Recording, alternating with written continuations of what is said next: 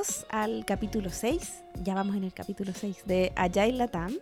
Hoy día vamos a estar hablando de algunos temas que nos convocan de acuerdo a la contingencia. Probablemente varios de ustedes que nos están escuchando están desde sus casas, eh, así que el capítulo de hoy está dedicado a todos nosotros que nos ha tocado eh, cambiar repentinamente de nuestro trabajo eh, face to face o en otros formatos a 100% remoto.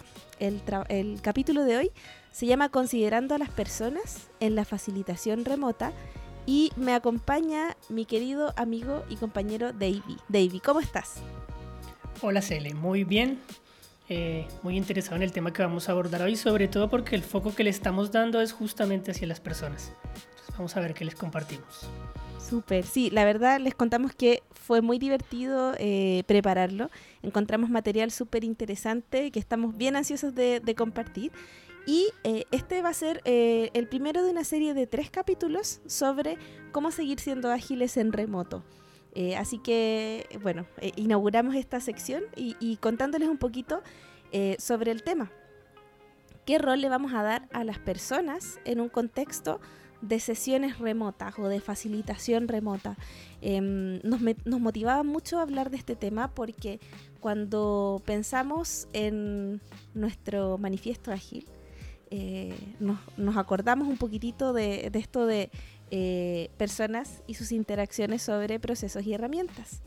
Eh, y cuando salió todo esto que, repentinamente nos trajo al trabajo remoto, tuvimos una oleada de un montón de artículos y de, y de webinars gratuitos y de oportunidades de aprendizaje donde el foco eran las herramientas.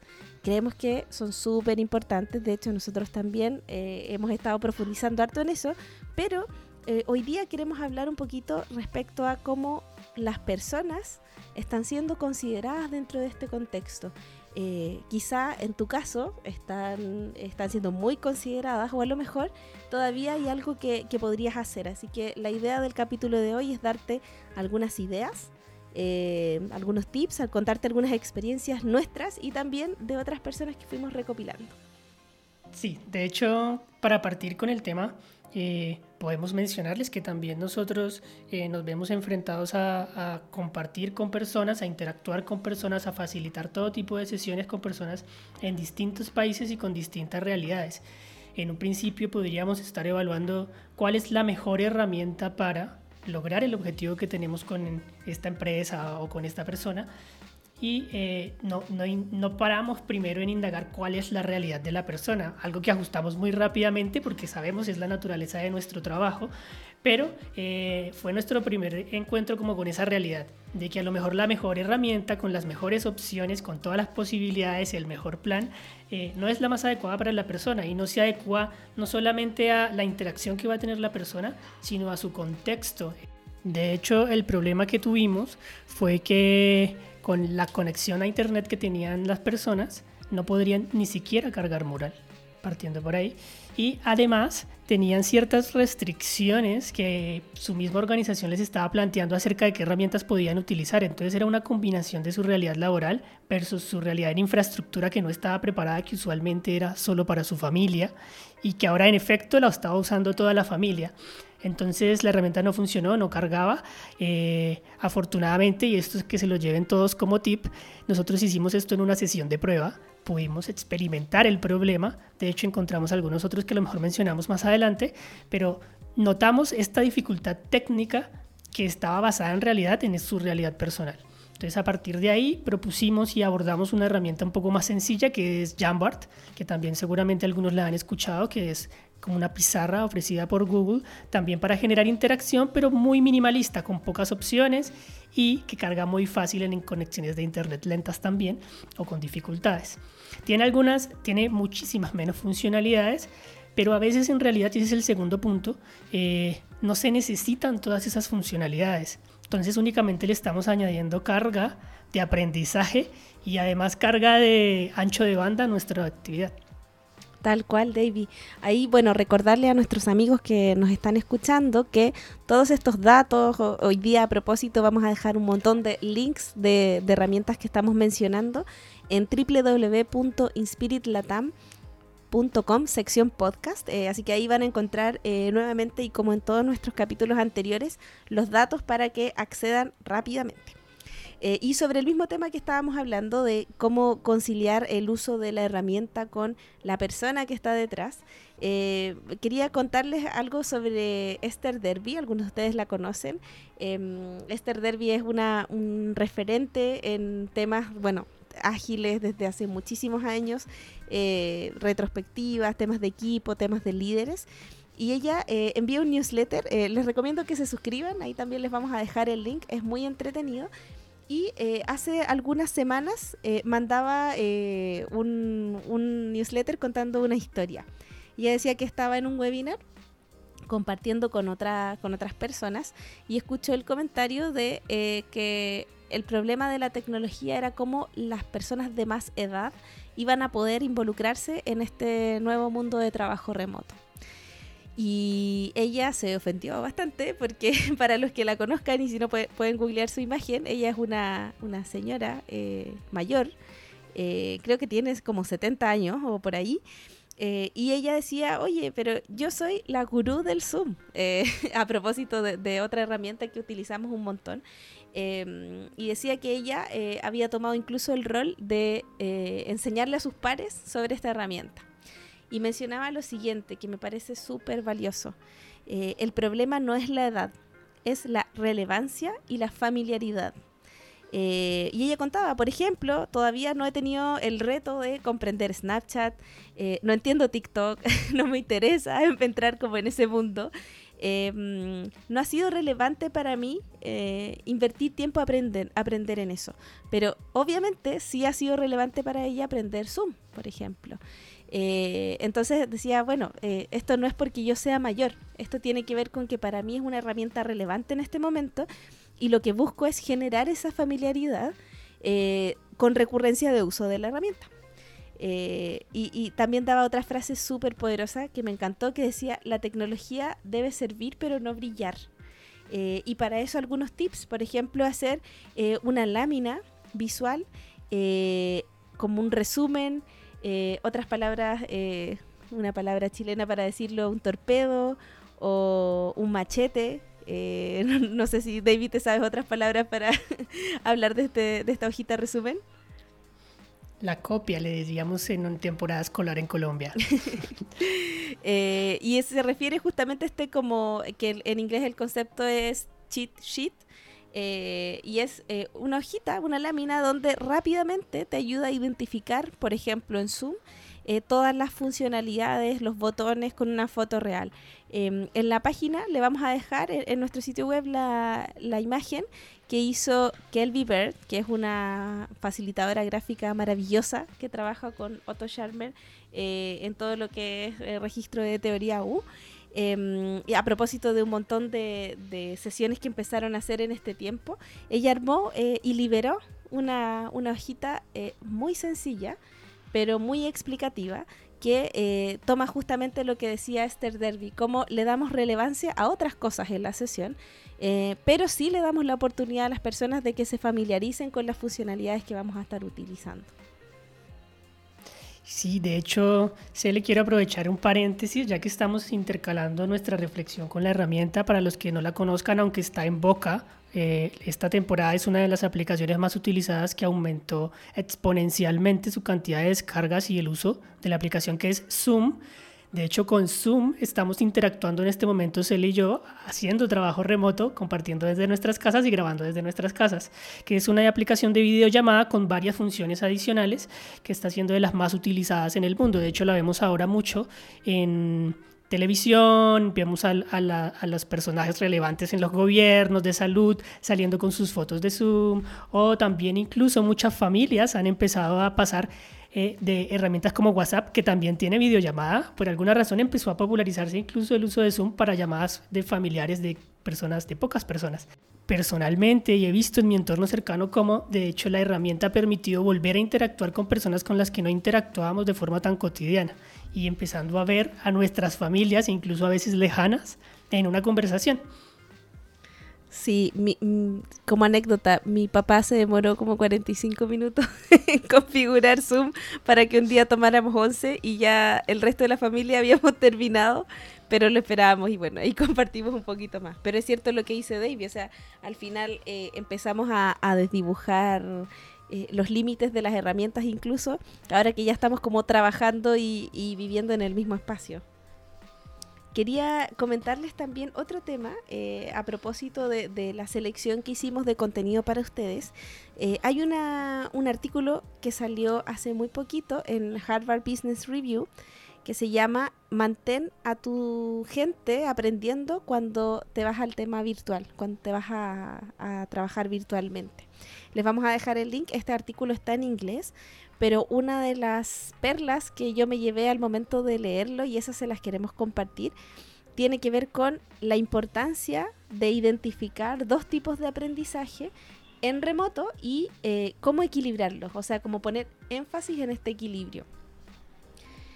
En este artículo eh, hablan de, bueno, de, una investigación eh, que es parte de, de, la Universidad de Harvard que señaló que hay dos formas amplias de aprender. Bueno, hay muchas, sabemos que, se habla bastante del tema de los estilos de aprendizaje, pero acá se, distinguen dos amplios eh, eh, grupos o áreas de aprendizaje. Eh, tanto en el trabajo como en cualquier lugar, o sea, no, solamente llevado al tema laboral. El primer tipo de aprendizaje habla de un aprendizaje cognitivo, Absorbemos, procesamos y usamos información para completar nuestras tareas. Eh, este aprendizaje cognitivo eh, podríamos llamarlo teórico o, tipo así de clase magistral. Eh, eso lo dejo en parking lot porque David les va a contar un poquito más sobre ese tema en un ratito.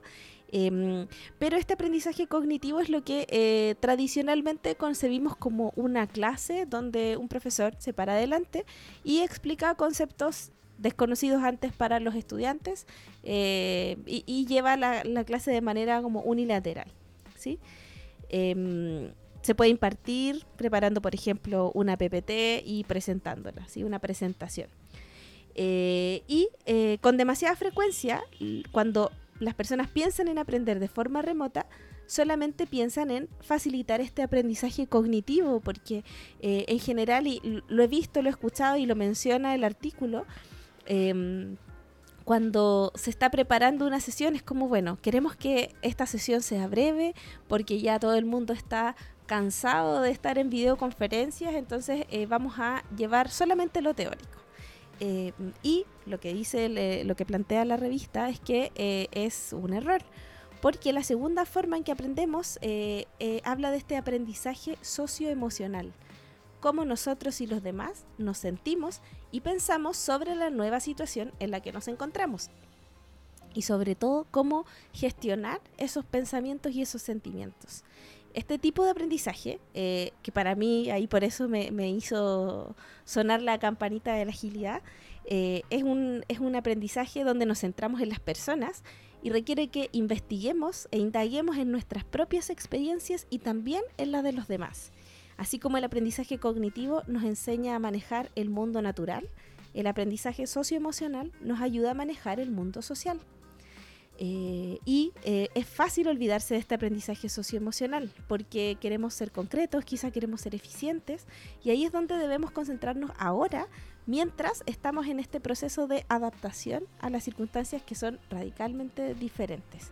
Eh, y una de las conclusiones del artículo, por ejemplo, hablaba justamente que este estudio, que fue eh, de la Universidad de Harvard, se, se, difundió internamente eh, y uno de los profesores eh, empezó a hablar de este tema y de cómo había sido tan relevante ahora que tenía que trasladar sus clases online y que antes no lo estaba haciendo.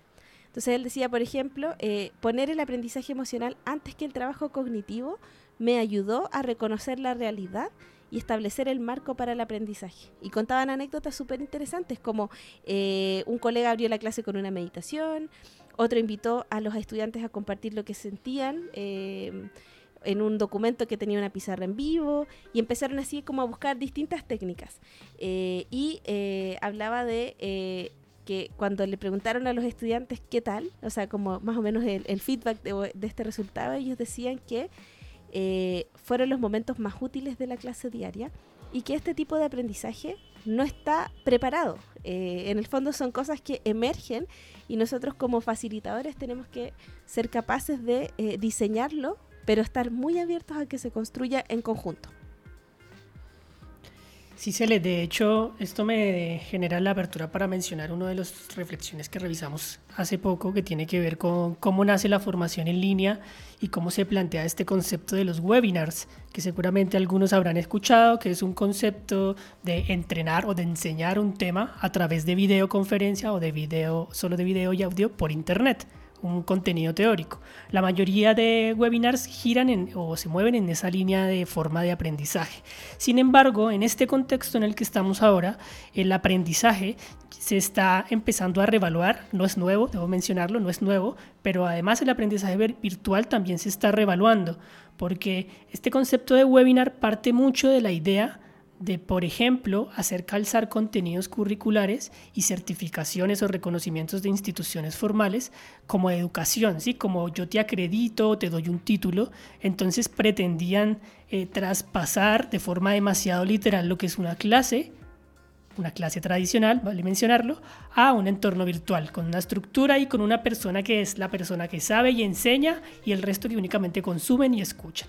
Entonces el replanteamiento que nos hacemos ahora es que que ya no lo veníamos haciendo en la educación presencial, pero que no hemos accionado lo suficiente quizás, es que el aprendizaje no ocurre de esta manera, sino ocurre como lo plantea Cel, es una combinación de formas, pero sobre todo de interacciones. Entonces, estas interacciones son relevantes para que exista aprendizaje y no solamente memorización. Tal cual, y justo con eso último que, me estás planteando, eh, en el cierre del artículo eh, hablaban de, bueno, eh, este tipo de aprendizaje y combinar eh, y considerar eh, lo cognitivo y lo socioemocional nos hace competentes y nos mantiene humanos. Pero vamos a decir que eh, podrías opinar, bueno, pero no es un argumento suficiente, yo necesito ser muy eficiente. y ahí me, daba un dato el, el artículo que me parecía poderoso. Dice, descuidar el aprendizaje emocional es particularmente peligroso en una crisis. La angustia socioemocional, como la soledad o la ansiedad, pueden erosionar nuestra capacidad cognitiva. Eh, y ahí vemos, bueno, un impacto súper directo en el resultado. Entonces, eh, digamos que eh, si estás en un contexto donde a lo mejor hay personas que buscan llevarte así, pero súper directo a la efectividad y a la productividad, que es otro gran tema, podrías decir que, bueno, el dejar de preocuparte por la salud socioemocional y por este aprendizaje socioemocional de las personas eh, que trabajan contigo y de ti mismo, eh, sí puede afectar en los resultados. Entonces, ojo, no solamente se trata de, un tema de eh, querer ser más humano, que para mí al menos ya es suficiente argumento, pero, pero también hay otros elementos que se empiezan a tocar y que se empiezan a impactar. Sí, de hecho otro de los puntos que deberemos mencionar es que no solamente estamos en un contexto en el que nos vimos forzados a iniciar este trabajo remoto, eh, y no solamente estamos trabajando en remoto o haciendo teletrabajo, sino que estamos en un contexto de crisis. ¿sí? Eh, la emocionalidad de las personas, el cómo nos sentimos, el cómo nos vemos afectados, eh, tiene otras variables que no tendrían usualmente, usualmente en el trabajo remoto. No es simplemente decidir a mi casa y empezar a trabajar desde allí, sino me vi obligado a y tengo un entorno que tiene ciertas tensiones y ciertas particularidades que me añaden cierta presión. Además, la, la sola sorpresa de empezar a trabajar de manera remota, que lo hemos visto mucho, o yo personalmente lo he visto mucho en algún ecosistema cercano, ya generó estrés, tensión, ansiedad acerca de cuál es mi futuro, voy a tener trabajo, eh, cómo lo voy a hacer, no sé usarlo, eh, siento que me estoy agobiando más, me estoy agotando más e incluso me estoy enfermando más a partir de esta tensión. Entonces también vale la pena mencionar de que no debemos aprender y analizar esto como solamente el hecho de estamos aprendiendo a, a teletrabajar, sino que estamos trabajando en un contexto particular de crisis que es relevante para ver cómo nos comportamos. 100%. Y ahí sobre eso me gustaría aportar, David, que, eh, bueno, gracias a Mónica León, que es una eh, promotora de, contenidos interesantes de cultura y de pensamiento sistémico eh, desde Nueva Zelanda hasta Latinoamérica, ella está habilitando un espacio eh, todos los días domingo, eh, hosteado por el Human Systems Dynamic Institute, eh, que, cuya directora es Glenda Young. y ellos están, bueno, generando este espacio. Les vamos a dejar la invitación en nuestro sitio web. Em, pero a propósito de estos temas, hace poco conversábamos sobre cuál es el impacto eh, en términos de, sistemas humanos que está teniendo el, eh, lo que decía David, de tener que haber trasladado y cambiado la forma de trabajar, eh, pero en un espacio de pandemia, de, de emergencia sanitaria mundial. y ella decía que cuando los intercambios se reducen, la tensión se acumula. Eh, y que antes teníamos probablemente muchas formas y muchas posibilidades de generar intercambios con nuestros pares. Eh, por, piénsenlo en un contexto de oficina clásico, no, vamos a, irnos a eh, otros contextos. En una oficina llego, saludo, sonrío, esos ya son intercambios. Pasar por detrás de un compañero y tomarle el hombro es un intercambio, tomarnos un café. Eh, incluso como eh, algún chiste que alguien pueda mandar por algún canal eh, y, y, escuchar las risas de todos, esos también son intercambios que el día de hoy se ven reducidos a esta pantallita o a estos audífonos que quizá tienes puestos en este momento. Em, y al reducir la cantidad de intercambios, la tensión se empieza a acumular. Eh, y tenemos situaciones eh, externas que también nos están afectando mucho, sobre las cuales no podemos tomar tanto protagonismo. Entonces también ahí es eh, importante considerar que todo esto es parte de la situación del día de hoy. Y no solamente ah bueno tener que trabajar desde la casa tener que hacer las cosas y tener las reuniones a través de un computador. Es mucho más que eso. Bueno, y para ir conectando con nuestro próximo tema, queremos compartir con ustedes o reflexionarnos y acercarnos a algunas de las experiencias que hemos mencionado están en nuestro alrededor y hacernos la pregunta de cómo se está vivenciando y afectando otros rubros eh, que no necesariamente están directamente ligados a la agilidad, pero que cada vez están más cerca y sobre todo que hacernos la pregunta de si, si ahí no es relevante y no podríamos empezar a... Eh, potenciar la facilitación en otro tipo de espacios que no están limitados únicamente a nuestro, a nuestro espectro limitado de trabajo, a nuestro foco. Y para eso queremos compartir desde pronto algunas reflexiones o historias que hemos escuchado en, por estos días. Sí, por ejemplo, yo eh, quería contarles, a lo mejor algunos de ustedes son padres y han tenido que lidiar con, con esta realidad más de cerca, pero eh, mi hermana es profesora eh, de un colegio en, en, una ciudad en el norte de Chile y me contaba que habían implementado una aplicación para tener las clases con sus alumnos. Y que esta aplicación tenía, por ejemplo, una limitación de que solamente ella podía estar con video. Pero de los alumnos ella es profesora de niños de 8 años. y decía, bueno, solamente los podía escuchar y que cuando van llegando a la clase eh, se, les empezaban a saludar a ella y ahí de repente se escuchaban entre ellos y hola Benja, hola, ¿cómo estás amigo? No sé qué. Eh, pero que después eh, se limitaba esa opción y solamente tenían como la posibilidad de escribir por el chat. Em, y lo que ella me comentaba era que una de las mejores experiencias que había tenido era porque ofrece dos horarios para repetir algunas clases. Entonces, un horario solamente asistieron eh, dos alumnas eh, y eh, ahí pudieron tener el micrófono abierto todo el tiempo. Y decía, bueno, fue como la, mejor forma porque se reían, escuchaban otro tipo de, sonidos, de interacciones y, ella lo sintió muy, muy cercano. entonces también pensaba, bueno, probablemente estas aplicaciones tienen ese diseño por temas quizá de seguridad, no lo sabemos, pero eh, efectivamente hay formas en las que se ven limitadas nuestras interacciones y, ese espacio, de qué forma puede ser facilitado si al final el contexto y, las herramientas que le das a la persona, en este caso a la profesora, eh, son herramientas para una comunicación unilateral prácticamente. Sí, de hecho aprovecho de mencionar que cuando decíamos que están surgiendo una serie de webinars, de charlas y de sesiones acerca de cómo hacer trabajo remoto, uno de los tips más comunes que tú vas a ver en la mayoría de publicaciones habla de silenciar el micrófono. de cómo silenciamos el micrófono para evitar el ruido, es decir, asumimos, preasumimos, va a haber ruido, va a haber problemas, puede haber una confusión, etcétera. Silenciamos el micrófono para no escucharnos y únicamente habla una persona.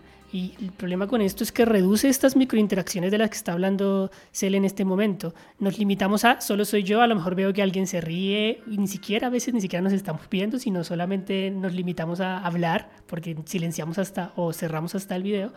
Entonces, reducimos el espectro de nuestra comunicación voluntariamente en uno de los tips más comunes que están moviéndose en las redes. Eh, que nosotros de hecho empezamos a recomendar si hay situaciones extremas, momentos complicados donde a lo mejor no podemos evitar el ruido o tenemos problemas con nuestro sonido, pero la intencionalidad es buscar cómo podríamos adecuar nuestro espacio o nuestras herramientas para ojalá mantener el micrófono abierto, a tener esas microinteracciones, microexpresiones, escucharnos reír eh, y generar esta interacción un poquito más cercana y más humana a la que tenemos de forma cotidiana.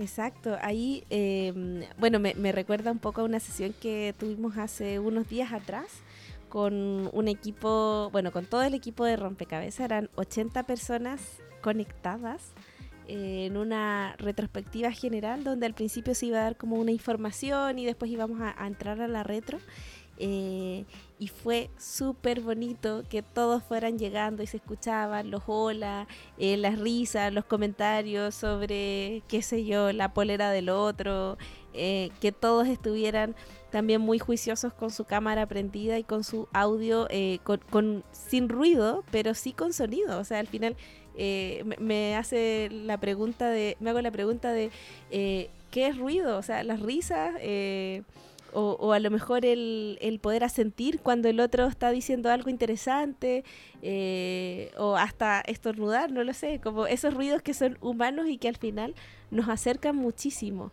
Eh, no tenemos por qué limitarlos a no ser que estén siendo un bloqueo en, la comunicación. Pero si no pasa eso, eh, qué bonito escucharnos y sentirnos un poquito más cerca. De hecho, aprovecho de mencionar que nosotros hace poco estuvimos participando en una sesión facilitada por Judy Rees, que fue donde realmente nos encontramos un poco con esta realidad del micrófono silenciado, hacer el reconocimiento a, que ella, a través de su curso Cómo facilitar experiencias de aprendizaje excepcionales, eh, nos transmitió algunos de estos tips y uno de estos que realmente a nosotros también en su momento nos sorprendió y nos cambió nuestra dinámica de, de trabajo. Exacto. Eh, David, tú tenías otra historia de profesores, cercana pero lejana geográficamente.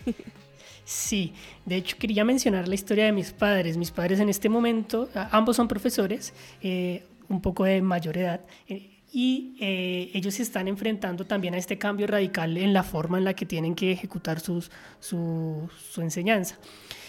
Ellos obviamente vienen de una escuela más tradicional, tuvieron una formación distinta, están terminando ya su proceso como formadores y lo paradójico, lo interesante de su situación es que eh, les están pidiendo, requiriendo plantear o ejecutar una cierta dinámica de aprendizaje con ciertas tecnologías a las que no venían acostumbrados, que para, en mi opinión, eh, no están siendo facilitados. Estamos como pasando una serie de requisitos a los profesores que no tienen idea de cómo hacerlo, que no han experimentado cómo hacerlo y les piden como cumple con esto.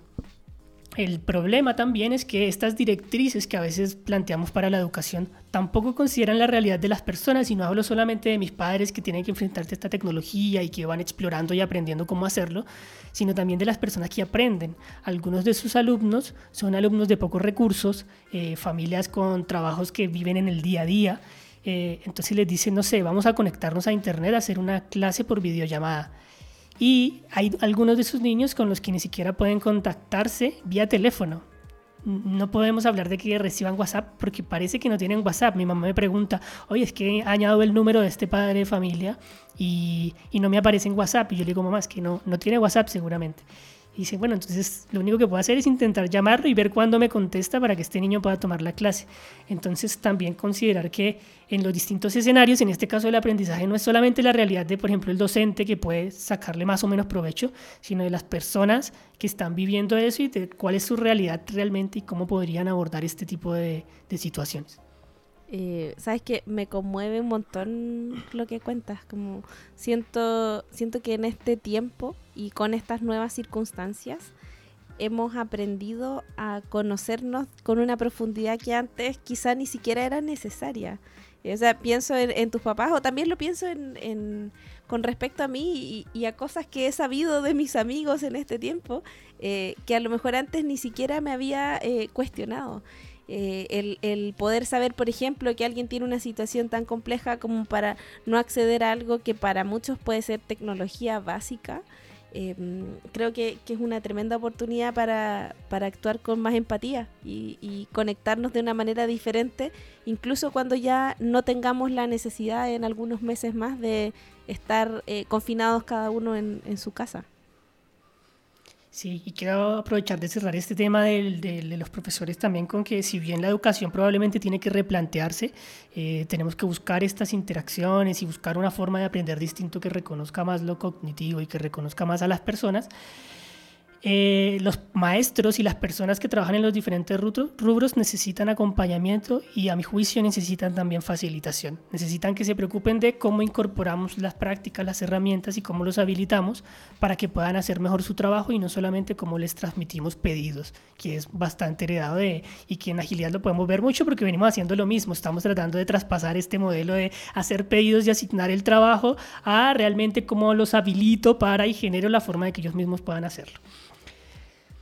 Y la última que yo quisiera mencionar y es una invitación más a las personas emprendedoras, a lo mejor a las pequeñas empresas que probablemente son uno de los que más se han enfrentado con criticidad a este momento y es que sus trabajos también muchas veces dependen, sus negocios dependen del día a día. Eh, también podríamos abrir, de pronto quienes nos escuchan vienen un, poco más del mundo de la agilidad, de la innovación, de la creatividad. Es, es más una invitación de cómo podemos abrirle las puertas o cómo podríamos generar algo distinto eh, para que ellos trabajen, no solamente suplir un momento en el que no pueden trabajar. Y yo quiero mencionar un ejemplo, y es el ejemplo de una peluquería. Eh, mi novia, mi pareja, va a una peluquería frecuentemente y en esta peluquería se ha caracterizado mucho como por la calidad de su trabajo, mantienen ciertos precios.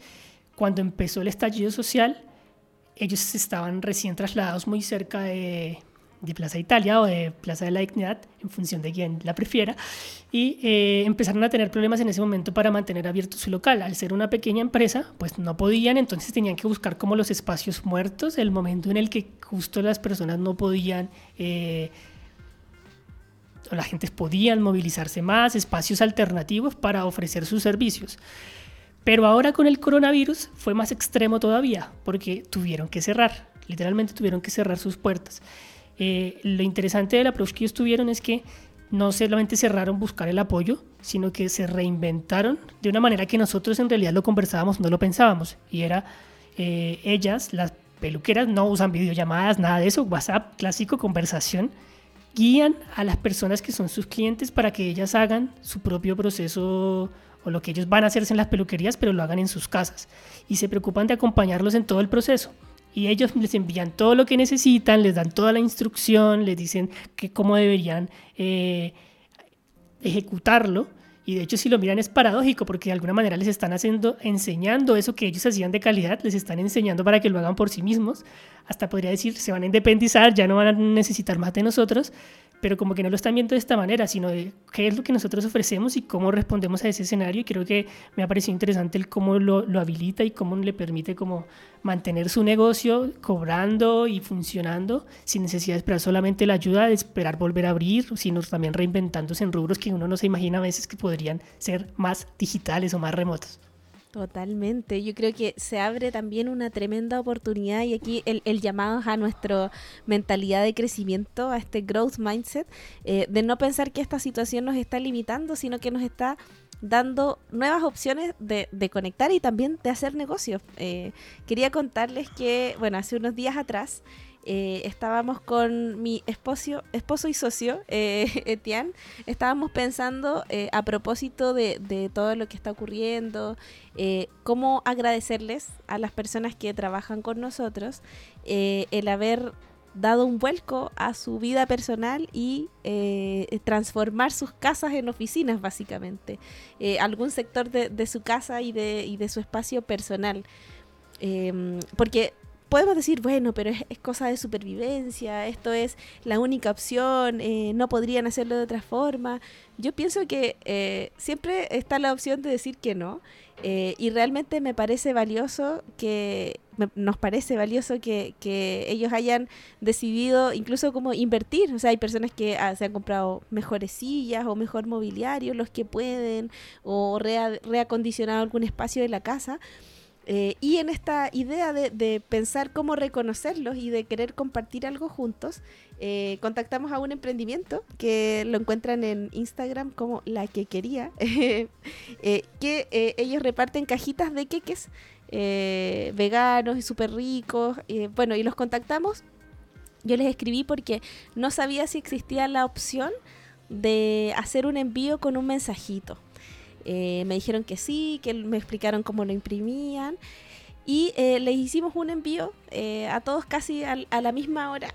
Eh, con, un reconocimiento de, con un texto de reconocimiento de eh, por estar haciendo esto. Y no solamente para ellos sino también para que compartieran con sus familias porque cuando una persona va remoto eh, toda la casa va remoto. Y si hay niños bueno también los niños siguen estudiando y al final todo el ecosistema se ve afectado Em, y creo que el, el, estar trabajando de esta forma nos habilitó y nos dio una idea también eh, de reconocerlos de una manera distinta y como de, entregarles nuestro cariño eh, de, otra forma.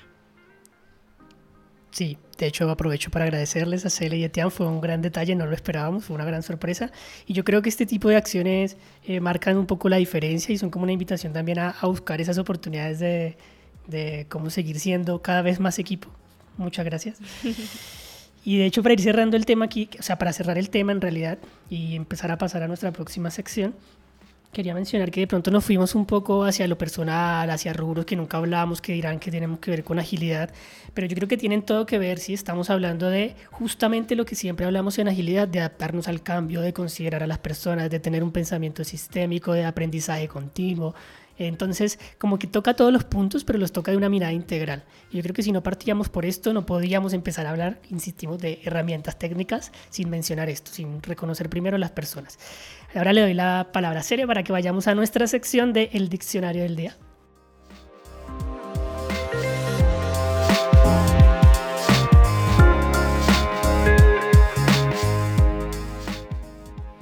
En la sección del diccionario vamos a abordar un concepto eh, que dependiendo si tienes la aplicación Zoom en inglés o en español, te puede aparecer como breakout rooms o salas pequeñas. Eh, hay muchas personas que nos han preguntado por esta funcionalidad porque nosotros las hemos usado en, sesiones de aprendizaje eh, cerradas o, privadas y también como en sesiones abiertas, especialmente con los temas, por ejemplo, de estructuras liberadoras.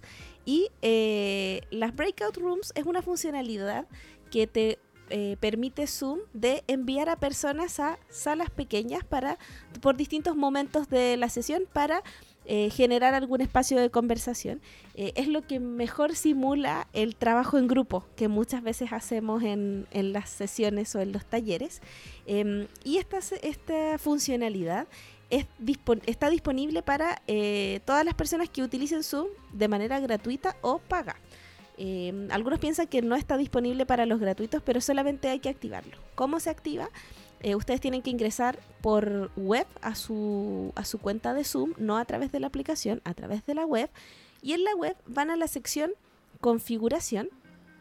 Luego de la sección configuración, eh, la tercera opción que les va a aparecer se llama en la reunión, entre paréntesis, avanzado así se llama la, e, ese menú.